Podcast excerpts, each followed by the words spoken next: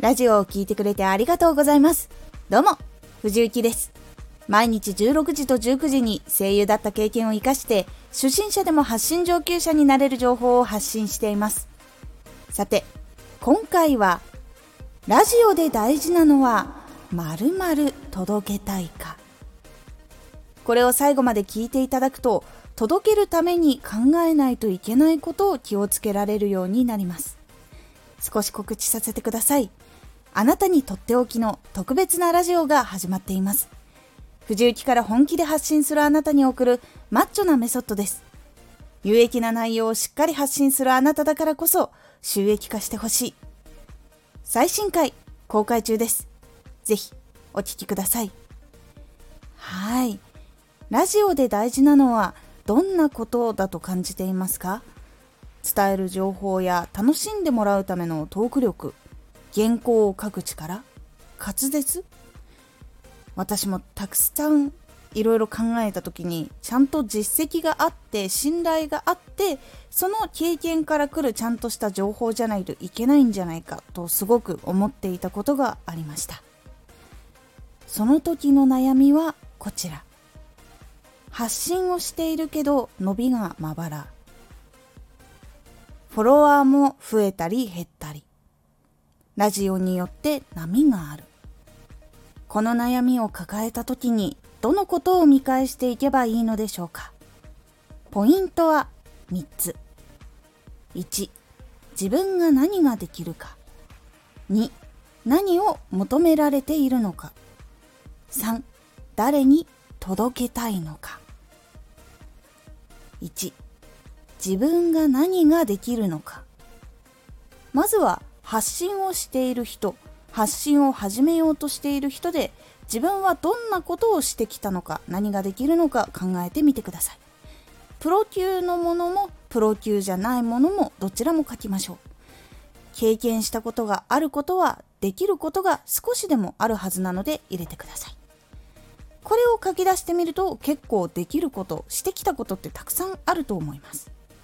プロ級じゃないとダメだと感じた人は自分がせっかくできるようになったことをなかったことにしてしまうという状況になってしまうので本当にもったいないです。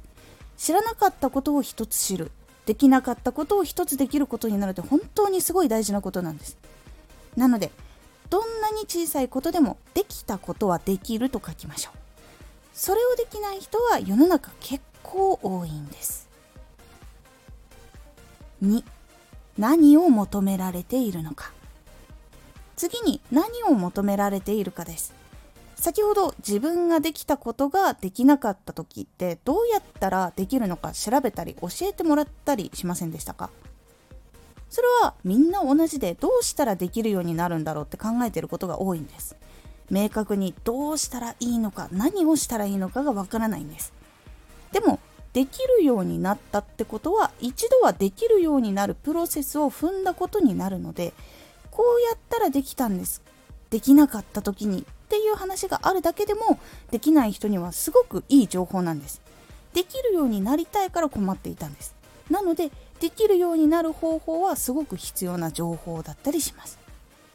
これが人が必要とする情報になります。ここをヒントに探していきましょう。3誰に届けたいのか。最後に届けたい人誰に届けたいかです。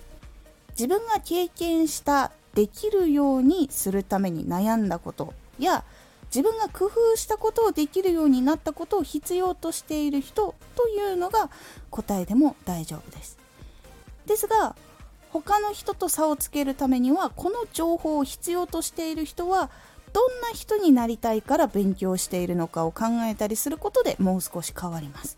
どんな人に届けたいのかを具体的に考えるようにしてみてください。それが明確であればあるほど説明の時の言葉も変わってくるのでぜひ具体的に具体的に考えるようにしてみてください。いかがだったでしょうか？一番大事なのは誰に届けたいかです。これは発信続けている人もどんどん具体的にしていってそこから外れていないか確認していく必要があります。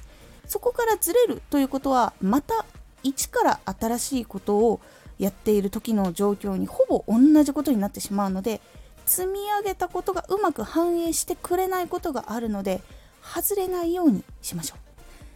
これからの人は明確にすることがラジオを作成していく上で大事な指針になっていくので具体的に決めるようにしましょう。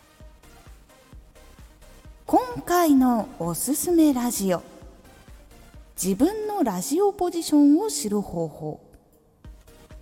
自分がジャンルの中でどんなことをしているのか他の人と同じことしてるのかしてないのかを知るための方法をお伝えしています。このラジオでは毎日16時と19時に声優だった経験を生かして初心者でも発信上級者になれる情報を発信していますのでフォローしてお待ちください。次回のラジオは活動中〇〇を見つけるとインフルエンサーに近づくです。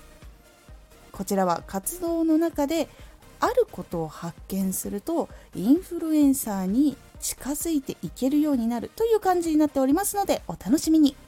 Twitter もやっています。Twitter では活動している中で気がついたことや役に立ったことをお伝えしています。ぜひこちらもチェックしてみてね。私はターゲットを決めないで自分の好きなことをやっていた時はいろんな人が聞きに来てくれたんですけどバラバラの人たちでやっぱバラバラの人たちが集まると自分がこれは聞きたいけどこれには興味がないとかいうことが起こったので結構波が起こったりすることが多かったです。今回の感想もお待ちしています。ではまた。